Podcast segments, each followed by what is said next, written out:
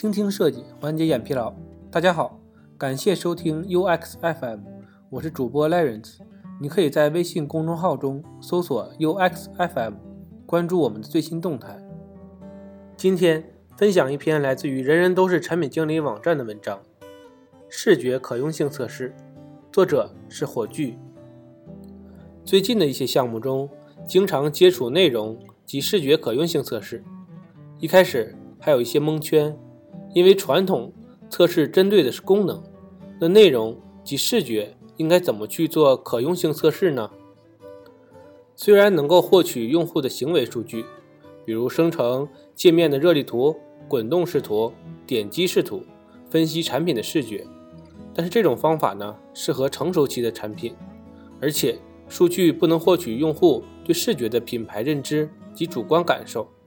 当产品还是原型稿及视觉稿初级阶段，应该如何测试呢？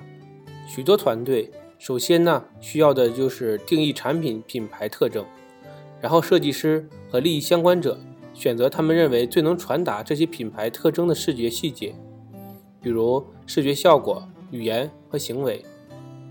假设设计者。和利益相关者能够准确地预测用户的反应，从多维度打造品牌体验，让用户在公司和产品的互动中获得一致的品牌体验。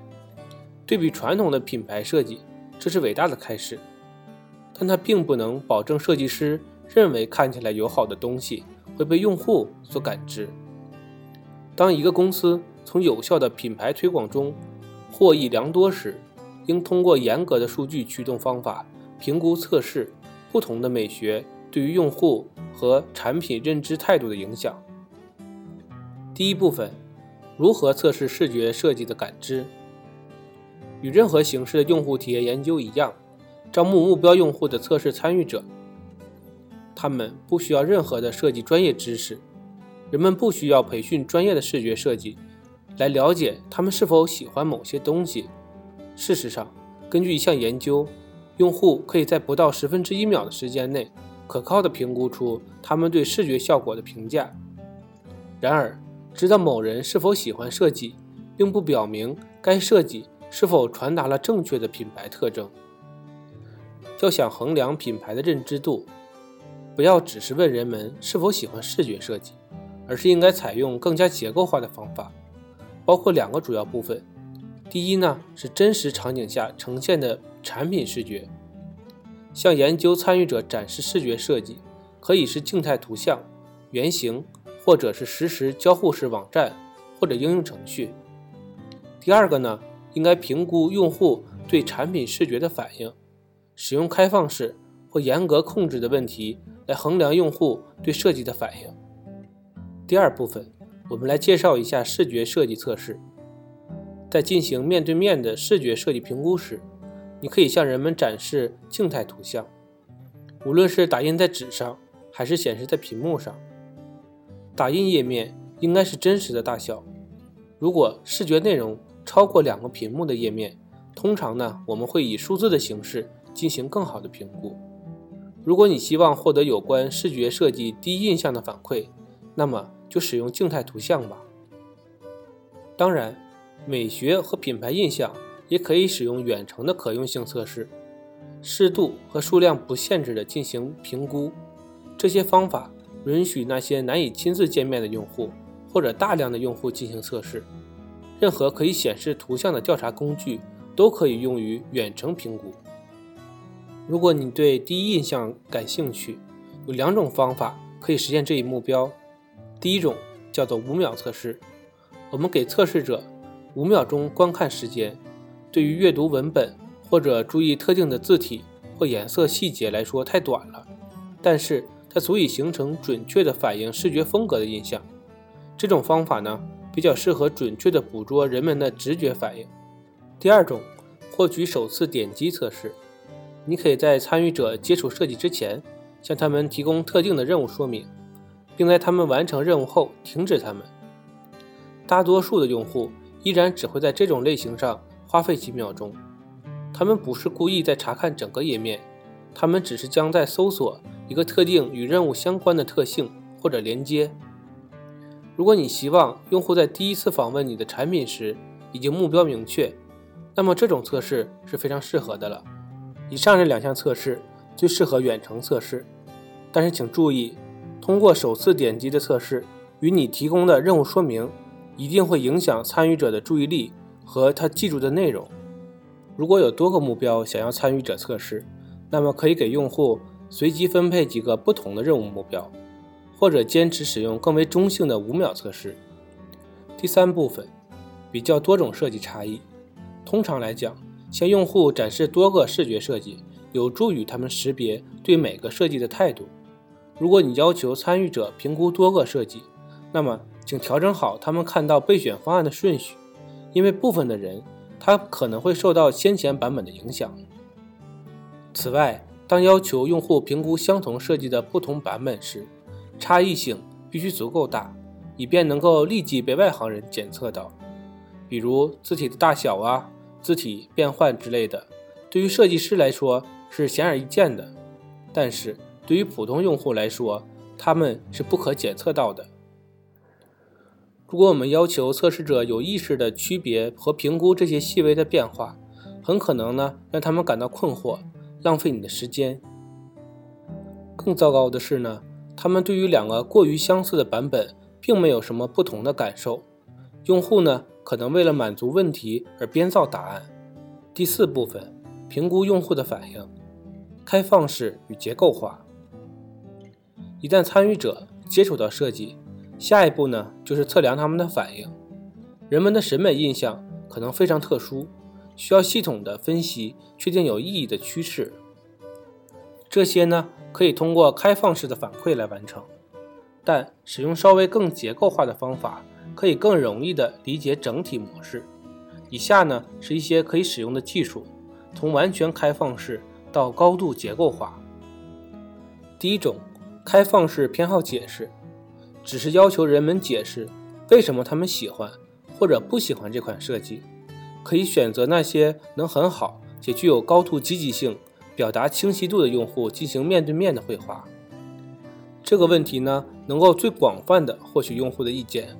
它还可以帮助识别基于个人的特质、观点，这些观点呢可以被筛选出来，以便你可以专注于更实质性的因素。这种方法也有缺点，如果参与者没有动力，或者只是没有表达清楚，你可能只能得到简短或者不相关的回答。第二种，关键词选择，评估用户感知的更结构化的方法是要求测试参与者。列出能够描述设计的几个关键词，这种格式可以确保你获得一些特定的反馈，同时依然保持问题的开放性，让你发现之前没有考虑到的因素。但这些因素对你的受众非常重要。我们会收集大量的关键词，仔细分析它们是否有意义的主题。我们将术语分类为正面、负面或者中性。然后将具有相似含义的语数分类，并评估它们是否与你的目标品牌属性相匹配。三、结构化的选择关键词。您希望传达的品牌特征应该包含在你的关键词列表中。有没有相反的关键词或者不同层次含义的其他选择呢？结构化关键词选择比开放式的关键词选择更加不灵活，无法发现新的观点。但是，他们可以更容易地比较不同版本的设计，或者不同人群对同一设计的反应。这种技术在面对面研究中很有效。我们可以让他们解释选择每个关键词的原因，为后续的设计提供参考。我们也可以成立焦点小组来一起对特征进行评价。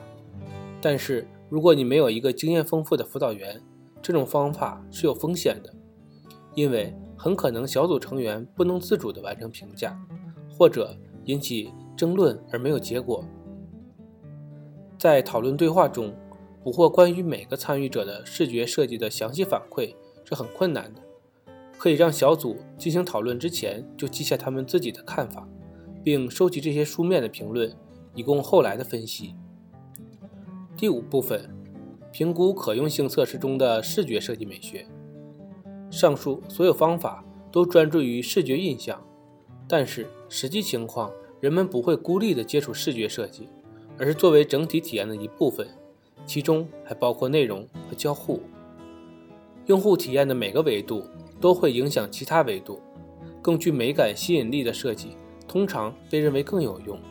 同样，用户对品牌特征的看法受到交互设计的影响。如果人们无法理解如何使用它，那么乍一看非常简单、热情的设计，很快就会变得让人困惑和沮丧了。所以说，虽然第一印象很重要，但是它并不能说明整个故事。你应该还评估视觉设计在实际与系统交互时如何影响用户的行为和任务如何成功的。实际上，当人们实际使用系统时，细微变化的影响。例如标题的大小，乍一看，他们甚至可能没有注意到差异，但是在浏览文章时，可能就会显而易见。较大的标题可能会更容易的跳转到特定的部分。这种设计改变可能会提高用户查找相关信息的能力。在保持内容不变的情况下，优化排版就能达到提高的效果。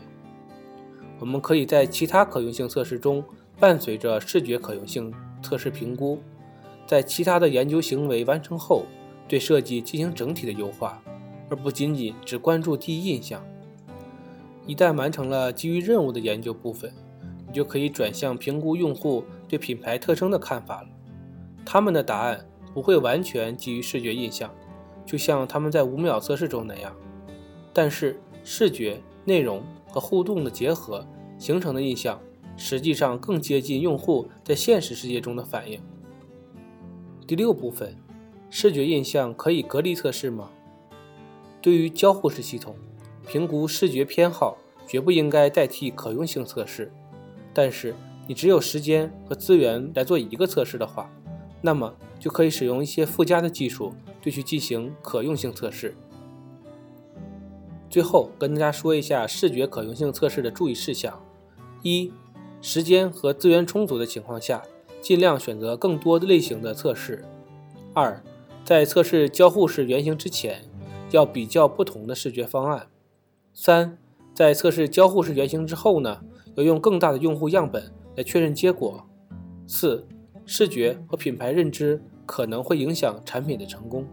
今天的内容就到这里了，让我们期待下期的精彩内容。你可以在播客的文稿中找到我们的联系方式，欢迎给我们投稿或者提出建议，让我们一起把节目做得更好。